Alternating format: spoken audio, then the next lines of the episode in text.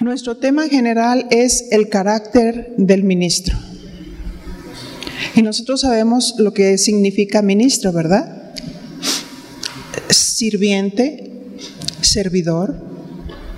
Pero nuestro tema va a ser irreprensibles en nuestro caminar.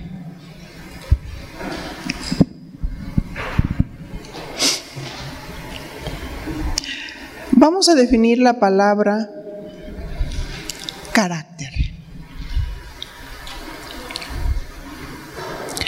Y la palabra carácter es un conjunto de rasgos o cualidades que indican la naturaleza propia de una persona.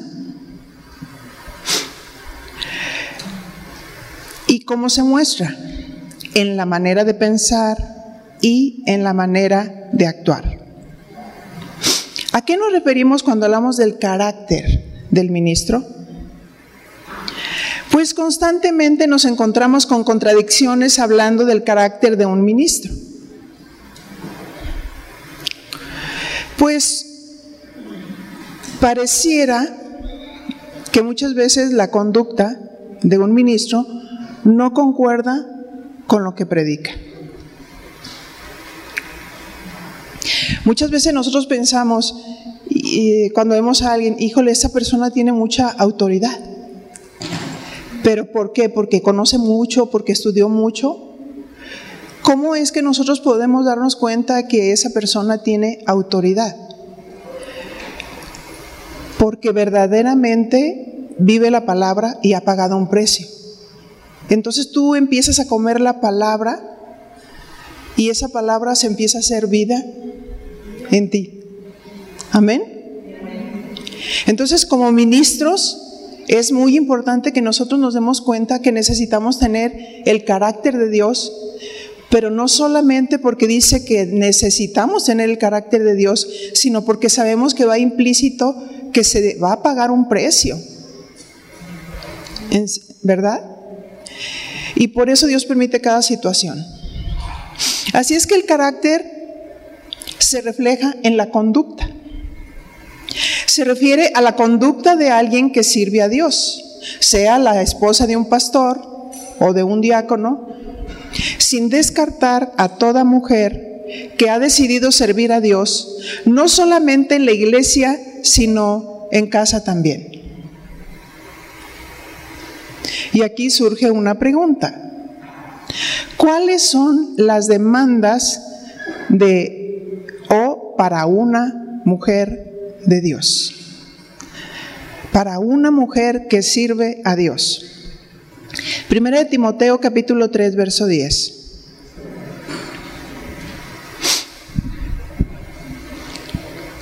Y dice la palabra, y estos también sean sometidos a prueba primero.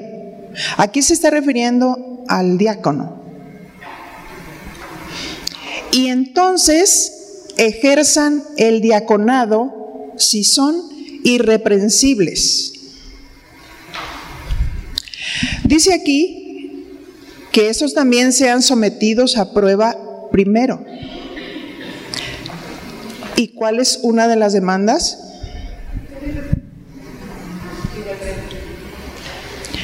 Pero dice, primeramente, la demanda primera es que van a ser probados. ¿Verdad? Y si se fija, un pastor que llegó a ser un pastor, primeramente tuvo que pasar por el diaconado. No de un salto así. Y, y cuando está hablando de prueba, precisamente porque el diaconado habla de un cúmulo de experiencias, de actividades, de prácticas en el servicio a Dios. Porque hay quienes tienen un, concepto muy equivocado del ministerio. Y algunos piensan, ah, no, pues yo, yo quiero ser ministro, para que otros me den, para que otros me sirvan. Pero, pero ser un ministro es ser un servidor, ¿verdad? Entonces servimos a la gente. Pero primero pasamos por el diaconado. Primero pasamos por el servicio práctico. Ajá. Así es que si hay alguna esposa de ministro que no pasó ese proceso, empiezas a ver en esa persona muchas deficiencias de carácter. Autosuficiencia, dominio, mal carácter, este control. Porque Dios nos humilla aún en las cosas prácticas. Y ahí es donde nos empieza a enseñar. Ahí es donde somos probadas. Lo mismo podemos hacer predicar que lavar losa, que barrer, que preparar un estudio. ¿Verdad? Entonces Dios nos empieza a probar, empieza a tratar con nuestras motivaciones, qué es lo que verdaderamente hay en nuestro corazón. Y dice la Biblia, estos también sean sometidos a prueba primero y entonces ejerzan el diaconado. Eso habla que eh, el, diácono, el diácono o la diaconisa está bajo la lupa de los demás. Yo recuerdo que cuando nosotros estuvimos eh, internos en un instituto bíblico y estábamos estudiando, mucho de lo que se calificaba eran las cosas prácticas. Y era disciplina en cuanto eh, te levantas. Teníamos nosotros que levantarnos, eh, si a mí me tocaba una área donde yo tendría que terminar en 45 minutos, entonces yo tenía que entrar, estar media hora antes para hacer colas si necesitaba escobas, trapeadores o lo que sea necesario, para que a la hora de que ya comenzábamos las actividades no se me desfasara el tiempo. Y luego terminar el otro periodo para desayunar. Pero si no habíamos terminado a tiempo y la losa no había quedado en los cuartos y no, y no tirada en cualquier lugar, sí, porque a veces se nos hace falso y muchas cosas, ¿verdad? Sí, ay, no, no, no importa. Sí, sí, soy muy espiritual, pero pues eso que si está votado, pues no hay problema. Y Dios empieza a tratarnos en, el orden, en, detalles, en, en el corazón en actitudes, porque parte de lo que se calificaba era la conducta. ¿Cómo nos relacionábamos unos con otros? ¿Cómo respondíamos hacia las autoridades? ¿Había una actitud de gozo cuando sirves a Dios? Todo eso lo calificaban. Y Dios va formando. Así es que Dios prueba de muchas maneras. Y esa es la, la primer demanda. Que se necesita pasar la prueba del diaconado. Ahora, si tú pasaste y diste un salto y el diaconado se quedó abajo, ¿verdad? Y hay una buena actitud, no hay ningún problema. Pero si no hay una buena actitud, entonces a veces necesitamos ser quebrantados y humillados, porque empezamos a creérnosla, empezamos a creer que nosotros somos la última Coca-Cola en el desierto. ¿Sí?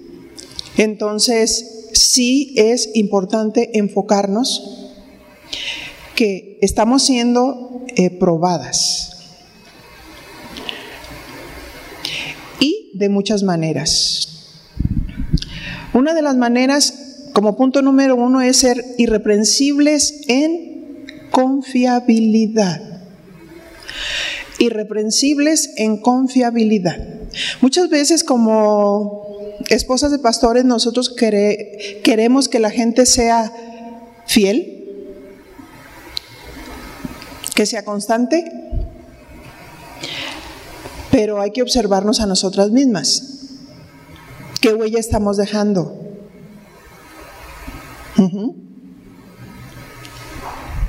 Irreprensibles en confiabilidad. Cuando se nos confía hacer algo, nuestro superior espera, ¿qué espera? Encontrarnos fieles.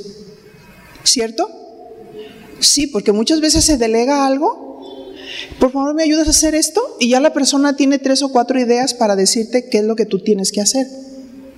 A veces te va la vida en el tiempo en que dices, tengo que estar aquí, tengo que tener un espíritu tranquilo, tengo que terminar, tengo que mantener salud, tengo que hacer esto, tengo que hacer lo otro, y la persona desfasándose con dos, tres ideas. Tenemos que aprender a recibir instrucciones, a ser confiables. Así es que siempre espera que seamos fieles, el que nos demanda. Hebreos 3.5 tenemos un ejemplo y nos dice así, Hebreos 3.5, y Moisés a la verdad fue fiel en toda la casa de Dios como siervo. ¿Qué dice? Fue fiel en toda la casa de Dios como siervo para testimonio de lo que se iba a decir. Cuando a Moisés se le dio la orden de erigir el tabernáculo, Dios le iba a dar instrucciones claras y específicas de cómo hacerlo. Y las medidas de las cortinas serán tal y los colores tal. Y Moisés hizo exactamente conforme al diseño. Moisés hizo conforme al modelo, conforme a lo que se le dijo, no conforme a lo que... Es difícil de veras para unas siervas que se han acostumbrado a ser demasiado independientes. Las tienes en juntas, hablas con ellas, das instrucciones de cómo tienen que hacer las cosas y al final, mientras van caminando, van cambiando todo.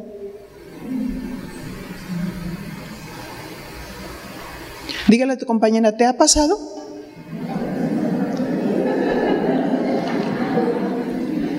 Ajá, y tú dices, híjole, esa persona solamente amasándola de nuevo y volviéndola a hacer.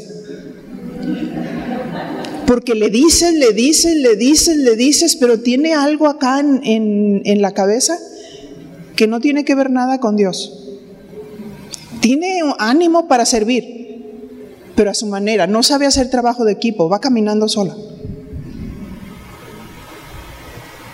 Y eso es tremendo, porque ya no es confiable. Tú ya sabes que en cualquier momento te va a cambiar todo y, luchas para formar. ¿Qué significa la palabra fiel del griego pistos? Fíjate lo que significa. Esta palabra fiel significa digno de confianza. Digno de confianza. Confiable fidedigno, fiel y un creyente de verdad. Sí, porque alguien que es un creyente de verdad vive bajo la lupa de Dios, vive bajo los principios de Dios. Sabe que cuando alguien le está dando una instrucción, esa instrucción tiene base bíblica te está guiando, te está dirigiendo, pero tiene la base bíblica. Porque el ministro debe de saber que debemos de formar con la base bíblica, con los principios de Dios. Cuando guiamos, cuando enseñamos, cuando formamos, cuando pedimos algo, con la base bíblica.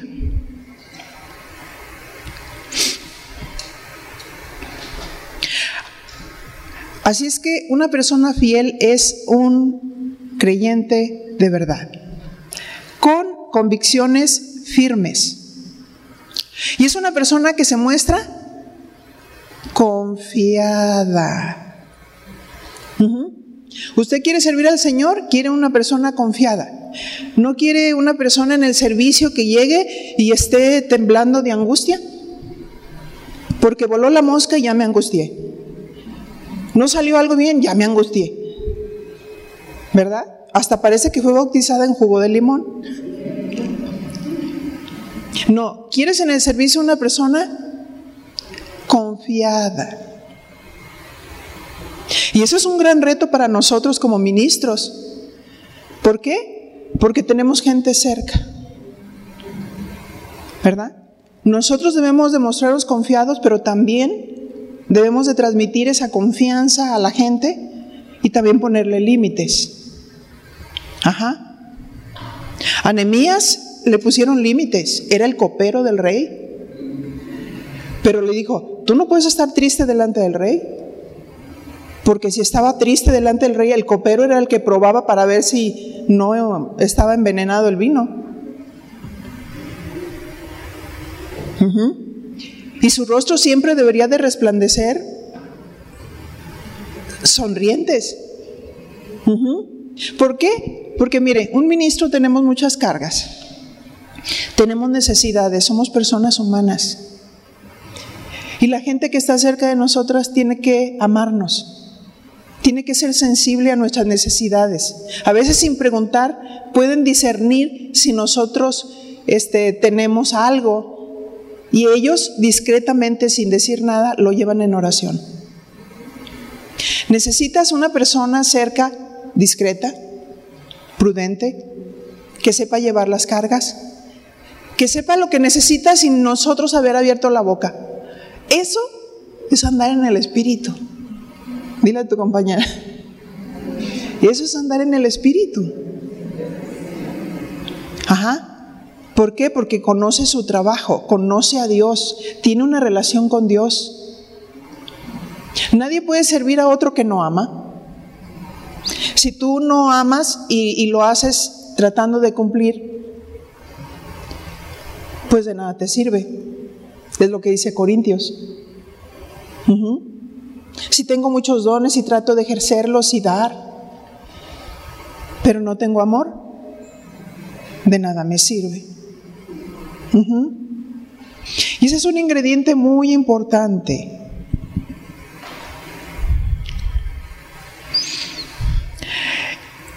Es alguien digno de confianza. Por ejemplo, cuando se delega hacer una responsabilidad, ¿para quién lo hacemos? Cuando nosotros lo hagamos para Dios, ¿nos va a servir? ¿Nos va a ir bien? ¿Todo va a salir bien? Porque lo hacemos para Dios. ¿Verdad? ¿Servimos a nuestro semejante? Porque lo estamos haciendo para Dios. No como alguien decía, no, yo, yo estoy cerca a ver qué le puedo sacar de provecho. Y algunos son oportunistas, se cuelgan, ¿cierto? Pero es diferente a un siervo. Un siervo sirve por amor y por ende le viene depósito, pero también le viene prueba y quebrantamiento. Al que mucho se le da, mucho se le demanda. Por eso es que debemos de tener ferviente amor. Amor para Dios, amor para los siervos, amor para la obra de Dios, amor para cada persona a la cual servimos. Amor. Así es que si lo hacemos para Dios, entonces vamos a decir, yo lo hago para Dios, entonces yo llego temprano. Y cuando yo llego temprano, no solamente porque me dijeron que llegara temprano, sino llegué temprano porque sé que Dios es fiel. Estamos reflejándonos en el carácter de Dios. ¿O cuando Dios ha llegado tarde? ¿Verdad que no? Hay ministros que manejan una mentalidad de que voy a llegar una media hora tarde, pero lo hacen para darse importancia, para hacerse notar, pero no se dan cuenta que se están viendo muy mal. Porque delante de Dios no son siervos confiables. Están haciendo la obra al revés y están reproduciendo una generación infiel. Ay, hasta a mí se me enchinó la piel. y, de verdad es una responsabilidad, porque se paga un precio para servir al Señor, pero hacerlo bien, con fidelidad, con constancia, con perseverancia.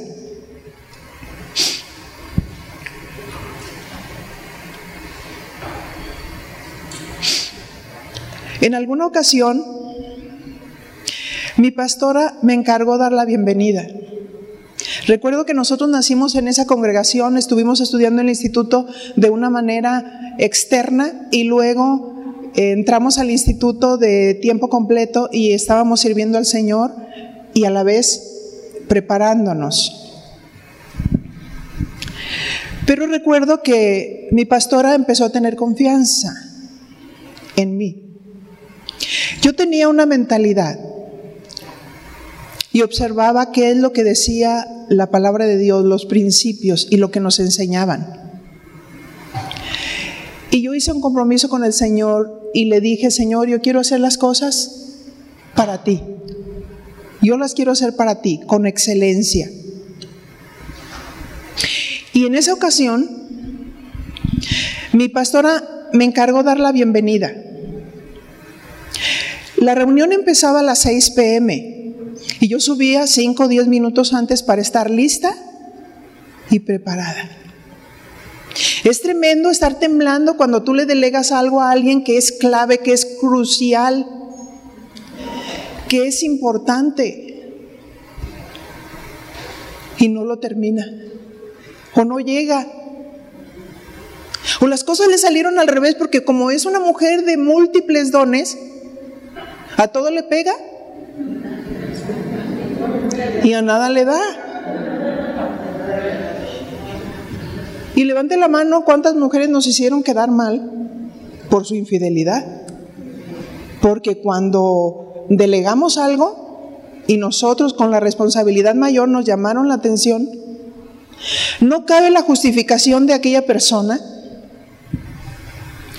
diciéndonos que que pasó esto o aquello, que tenía 20 mil cosas que hacer. Porque todas las cosas que hacemos las debemos de hacer para Dios. Y yo tuve que tomar decisiones y determinaciones en no delegarle a una persona, no importa la investidura que tuviera, ciertas cosas de las cuales no me hizo quedar bien eventos a los cuales íbamos a tener y no mandó el memo de autorización. Teníamos un evento muy, muy especial, creo que fue un evento que Dios se movió de una manera tremenda.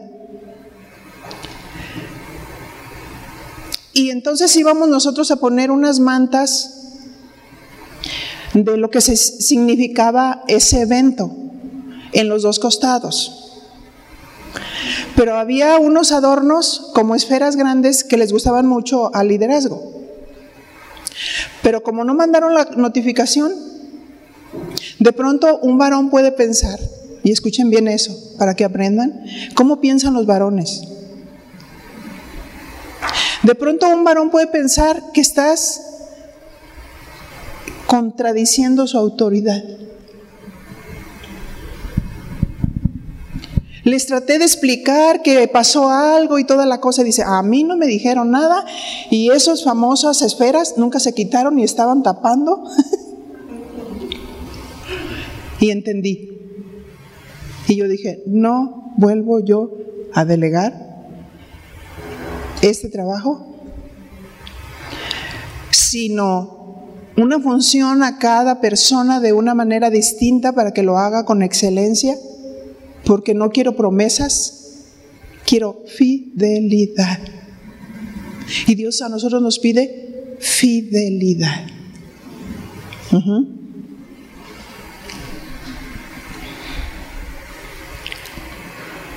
Sé que yo estaba siendo probada por Dios porque eran mis pininos. Mi pastor estaba tratando de confiar en mí. Me subí a dar la bienvenida, a veces a, dar mi primer sermón. Y, no le dije no. Dije, si, si ella me está mandando que yo lo haga, ella confía en mí.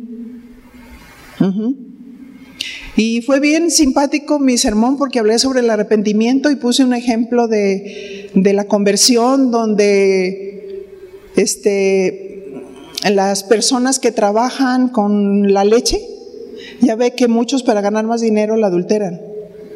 Entonces yo di el ejemplo al revés. Y, se empezaron a sonreír. Y entonces dije, eh, pues nomás le dije para ver que estaban para ver si estaban atentos. Pero hay que estar dispuestos. Hay que decir, sí, aquí estoy. Si ellos están confiando en nosotros, ellos esperan que nos están delegando algo por la gran responsabilidad que tienen de una manera y de otra manera, y uno siempre tiene que estar a la mano.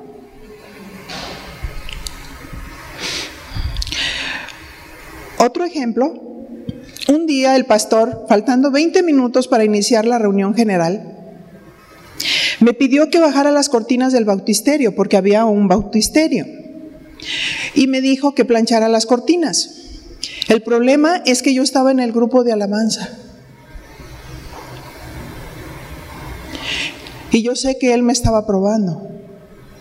A veces algunas pruebas de algunos ministros que no son suficiente, maduros. Te pueden dar órdenes arbitrarias, pero Dios está probando nuestra fidelidad. Porque vamos a salir aprobados con Dios y ahí hay que pedir sabiduría.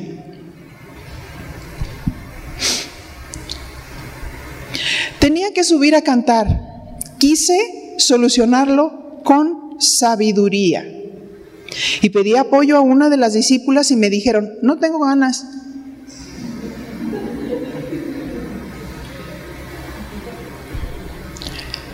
Pero en las calificaciones le decía, póngale seis. No salió aprobada. Estaba ahí, pero yo pensaba, no sé por qué está. Pero Dios prueba nuestro carácter porque estamos hablando de carácter, ¿verdad? Fui rápidamente, encontré una plancha, le puse agua, la conecté con el vapor, desarrugué en segundos las cortinas y quedaron listas. Alcancé a estar para iniciar la alabanza, por gracia. Porque uno puede buscar miles de pretextos para decir, es que es que ¿cómo es posible? ¿Cómo me pide 20 minutos antes o 10 minutos que yo haga esto? A mí Dios me estaba dejando grandes lecciones. Una de ellas es, no quiero ser ese tipo de liderazgo.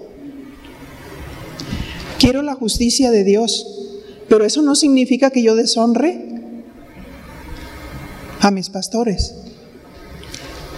¿Quién soy yo para juzgarlos? Pero Dios sí tiene su trato para cada quien. Y uno tiene que decidir amarlos y honrarlos.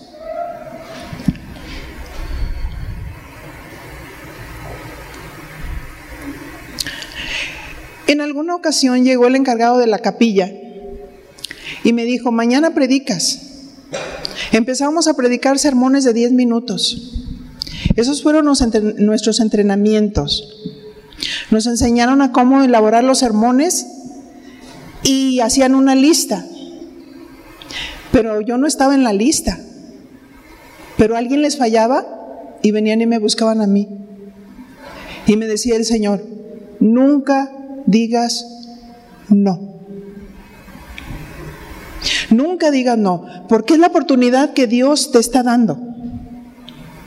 Es la oportunidad que Dios nos está dando para formarnos, para estar a tiempo y fuera de tiempo. Nos está entrenando. Nunca hay que considerarnos a nosotras mismas eh, qué capacidad tengo, sino cuánto puedo realmente obedecer.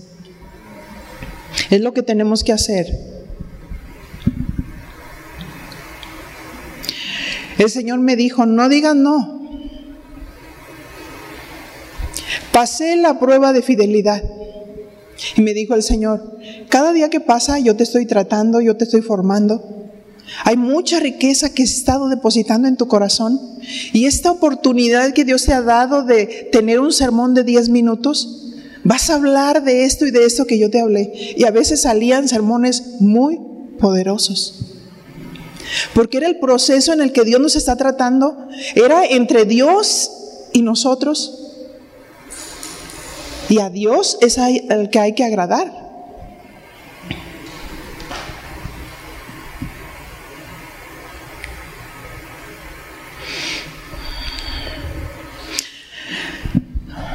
Así es que cuando el pastor me manda a planchar las cortinas, él no ignoraba que yo estaba en el grupo de alabanza.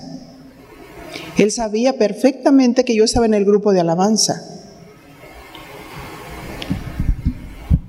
Pero solo me limité a obedecer para que Dios fuera glorificado en todo. Porque a veces decimos, híjole, qué gloriosa presencia de Dios.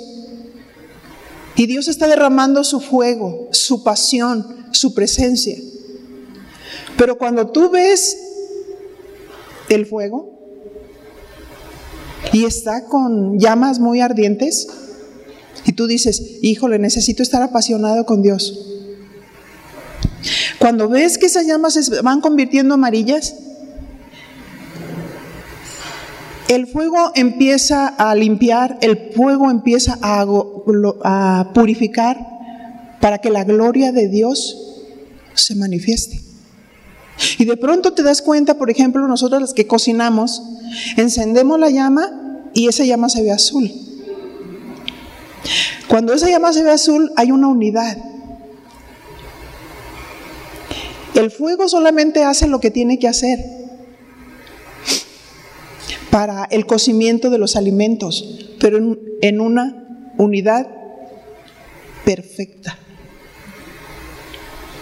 Porque a veces nosotros nos podemos emocionar y decir, manda tu fuego sobre mí, Señor. Quémame. Y lo que Dios quiere quemar es todo eso que tenemos en nuestra humanidad y que su presencia nos hace ver qué es lo que tenemos. Ajá. Dios quiere encontrarnos confiables. Muchos de los conflictos en la obra de Dios es porque no hay unidad en el cuerpo. No hay entendimiento. Y se da una instrucción y la persona parece que le dicen vete para el otro lado. Esa persona no es confiable, por eso se necesita el discipulado.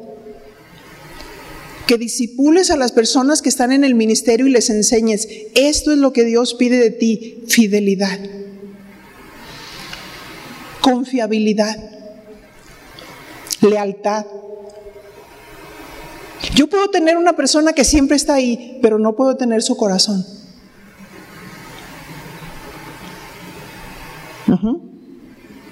David estaba cerca de Saúl y le servía de muchas maneras. Sin embargo, Saúl era un simulador, porque lo veía, hijo mío, mi David, mi hijo, y se volteaba y lo quería ensartar. Tenemos que enseñar a la gente a ser fiel y leal. Fiel y leal.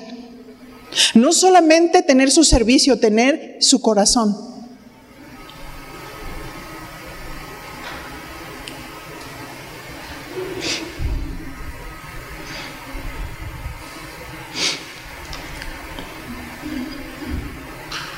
A través del servicio práctico, Dios nos forma, nos enseña, nos revela secretos. Ahí, fíjense, por eso el diaconado es bien importante. Porque no es lo que estás haciendo, es lo que está sucediendo dentro de nosotros, ese quebrantamiento que hay en nosotros para hacerlo verdaderamente para Dios de corazón y no tener un doblez, porque tener un doblez es de lealtad.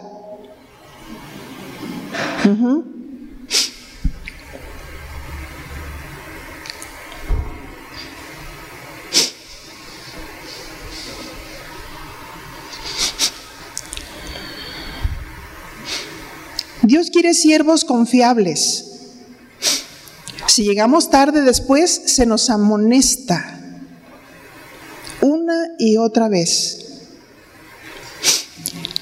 El pastor ya tiene un perfil de, de ese diácono, de esa diaconisa. No tiene mucho futuro. Una diaconisa no tiene mucho futuro en el pastorado si verdaderamente nos sirve en las cosas prácticas de una manera o con una actitud correcta. Porque no se trata tanto de hacer. Si alguien está sirviendo pero se está quejando, no sirve para nada.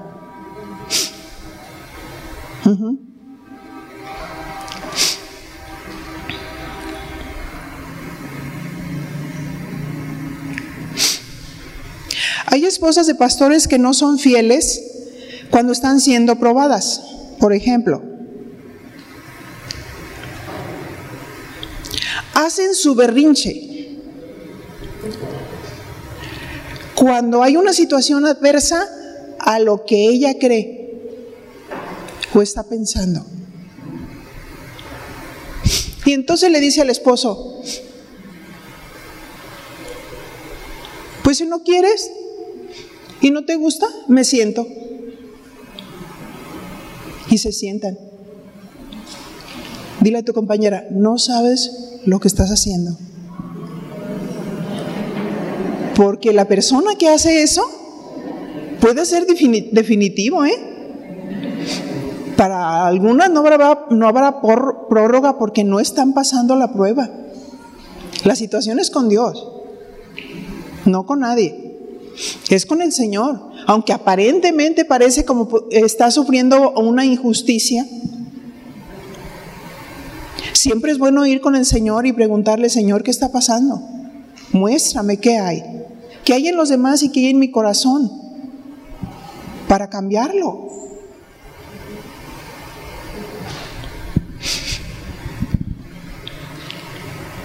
Dios nos puede hacer a un lado y usar al pastor para poner en el servicio a otras personas.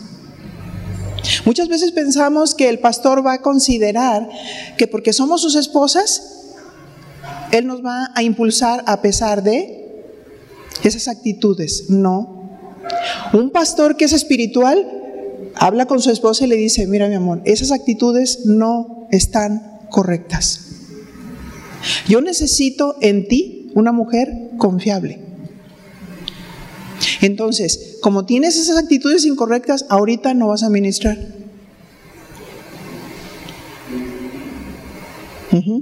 Porque no puede atentar contra la autoridad. Primero con la autoridad de Dios.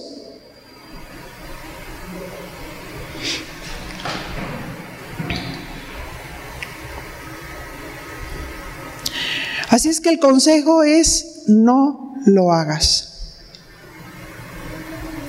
No hagas tu berrinche como los que no conocen a Dios, porque podemos afectar nuestra vida y nuestro ministerio.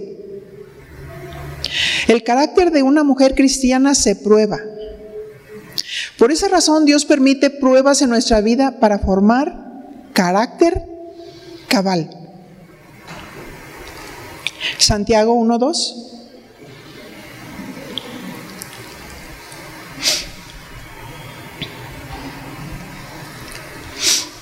Y dice así, Santiago 1.2, hermanos míos, tened por sumo gozo cuando te halles en diversas pruebas. ¿Cómo debemos cuando hallemos en diversas pruebas. Ahora, ¿cuántas tenemos diversas pruebas? ¿No es cierto? Alzaríamos las manos y los pies como pareciera que el Señor encendió el fuego y Dios permitió de un color, de otro color, de otro color, de otro color. Pero dile a tu compañera, gracias a Dios estamos aquí. Porque otros no lo están contando. ¿Verdad? Dios permitiendo una gama de colores en diversas pruebas en nuestras vidas. Pero ¿qué dice la palabra? Sabiendo que la prueba de vuestra fe produce paciencia. ¿Sabe lo que es eso? Aguante, soporte, aguante. Así es que si, si empezamos así fragilitas, el Señor dice, pues la voy a probar porque necesito que agarre aguante.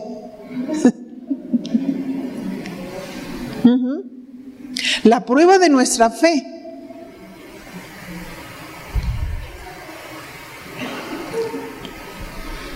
Porque también lo vamos a, definir con el griego pistis,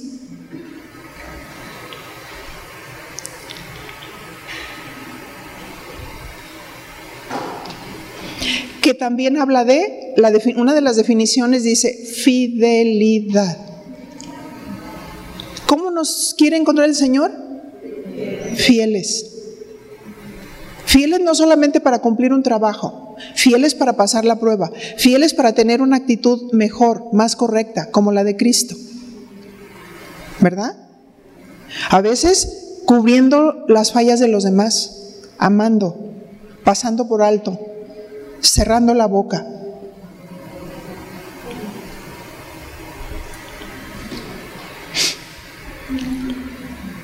Y dice el verso 4, Santiago 1:4, mas tenga la paciencia su obra completa, para que seáis perfectos y cabales, o sea, maduros y cabales, completos, sin que os falte cosa alguna. Por eso Dios permite. Santiago dice que es probada nuestra fidelidad.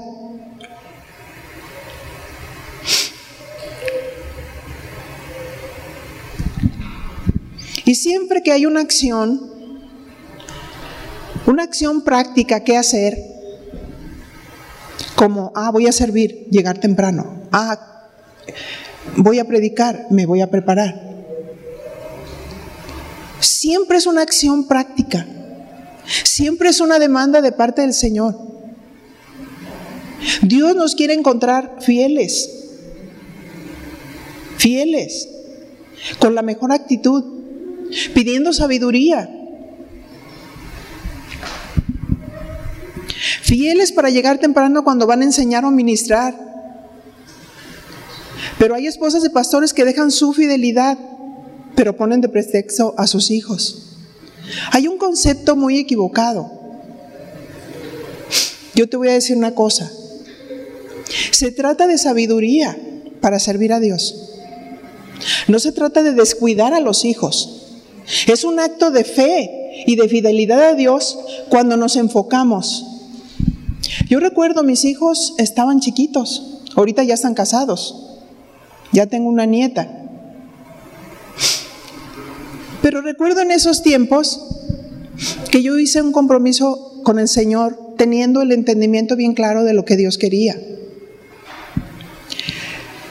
Y ellos estaban en la primaria. Yo enseñaba a, mujer, a las mujeres, iniciaba mi, mi clase como a las 11 de la mañana. Y le pedí al Señor que me ayudara para que armonizara la entrega de las calificaciones y que no me chocara con el servicio. Eso lo hice por años. No solamente un día, creyendo y confiando. Y quiero decirles que en todos esos años jamás me chocaron las actividades. y pude honrar y glorificar a Dios, cumpliendo con mi familia, con mis hijos, pero también cumpliendo con el ministerio, porque Dios me dijo, ¿qué generación tú quieres formar? ¿Una generación que dice y no hace? O sea, ¿quién eres tú para hacer acepción de personas? Pero hay quienes, las mujeres en la congregación empiezan con un reproche porque todas tienen necesidades, todas tienen niños, todas tienen trabajo, tienen actividades. Pero si la esposa del pastor llega tarde porque, ay, es que mi niña que ya tiene 17 años tuve que llevarla. La mejor manera de llevarla es que sea una persona confiable, que sepa ser independiente, que sepa cómo guardarse y cuidarse y que se pueda también cumplir en la obra de Dios. Porque a veces sobreprotegemos de tal manera la familia ¿no ¿verdad?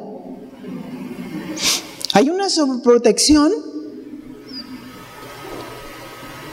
y eso empieza a traer enojo y rebeldía en el corazón de las mujeres. Y yo le dije al Señor, Señor, ahí está el prototipo de la mujer virtuosa, dame entendimiento, dame sabiduría. Yo sé que es pagar un precio. Sé que es pagar un precio para, para ordenarme, para organizarme, para enseñar, para estar con mis hijos, para hacer tareas, para hacer todo eso. Y Dios fue fiel. Y Dios quiere seguir siendo fiel. Pero te digo esto, es un compromiso del ministerio.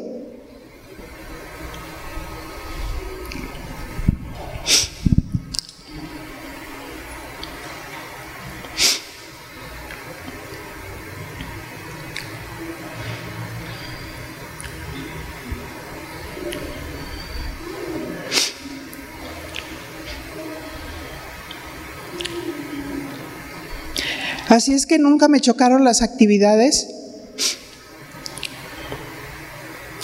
Una de las demandas la encontramos en 1 de Timoteo 3:10.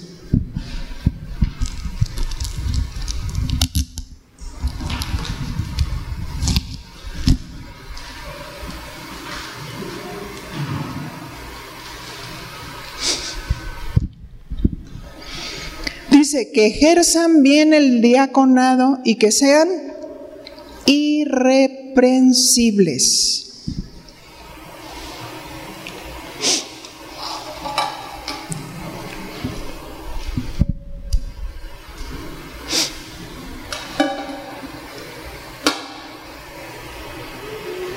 Me quedan cinco minutitos, creo que ni voy a poder retomar el, el otro punto porque hay que desarrollarlo.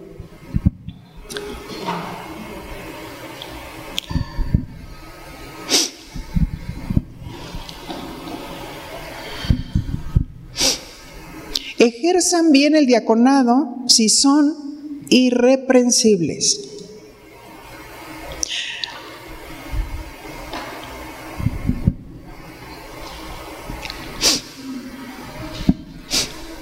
Yo creo que, que cerramos orando porque nos quedan unos cinco minutitos. Y Dios quiere que se nos quede bien grabado que quiere que seamos fieles y confiables. No solamente la demanda para las mujeres en la congregación y a nuestro alrededor, sino nosotros, ser fieles y confiables, de tal manera que vamos dejando una huella para que otros empiecen a pisar por ahí y decir, yo quiero, la verdad es que ha sido un reto en el ministerio cuando empiezan mujeres que aparte tienen varios hijos en el ministerio, tienen varios hijos y inician en el ministerio y me acuerdo que una de ellas vino conmigo y me dijo, ¿qué voy a hacer? Y, y yo le digo, yo te puedo enseñar los principios, pero es tu reto. Tú le tienes que pedir sabiduría a Dios. ¿Qué es lo que vas a hacer? ¿Qué edades tienen tus hijos? ¿Cómo te vas a organizar para poder servir y que nada quede descubierto, porque eso es bien importante. Ah, soy fiel a Dios en el ministerio, pero allá en la casa todo tirado. Fiel en el ministerio, pero no hice la comida. No, no, no, conlleva todo. Es fidelidad primero a Dios, al esposo, a los hijos y repercute en el ministerio. Lo que tú vives en casa lo debes de repercutir en el ministerio. No es al contrario. Y hay muchas situaciones que solamente son de sabiduría.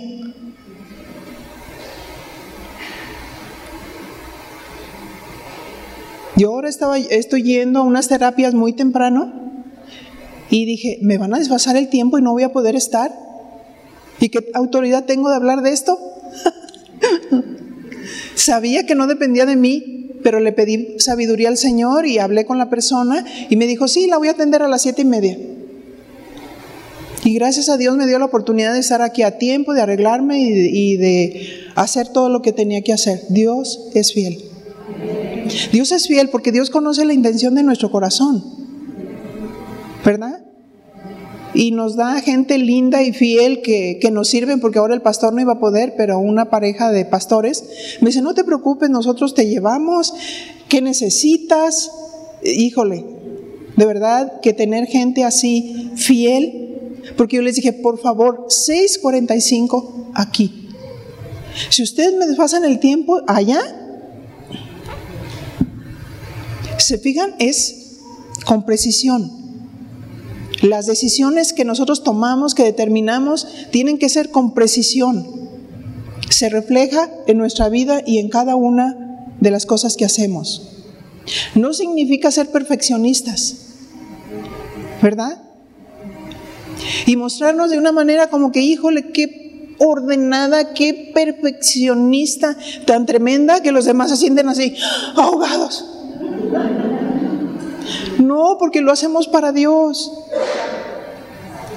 Y debemos hacerlos con gozo. Debemos hacerlo contentas. Amén.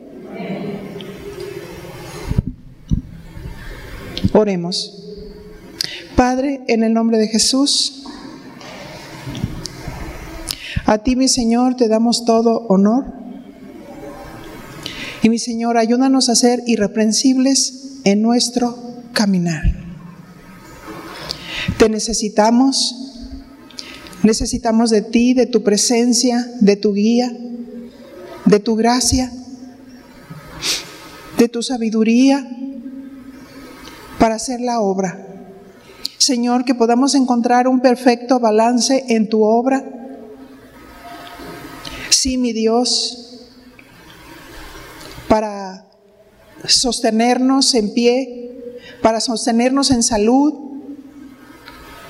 para servir con eficacia. Danos entendimiento, mi Señor, porque queremos ser fieles así como tú eres fiel. En el nombre de Jesús, muchas gracias.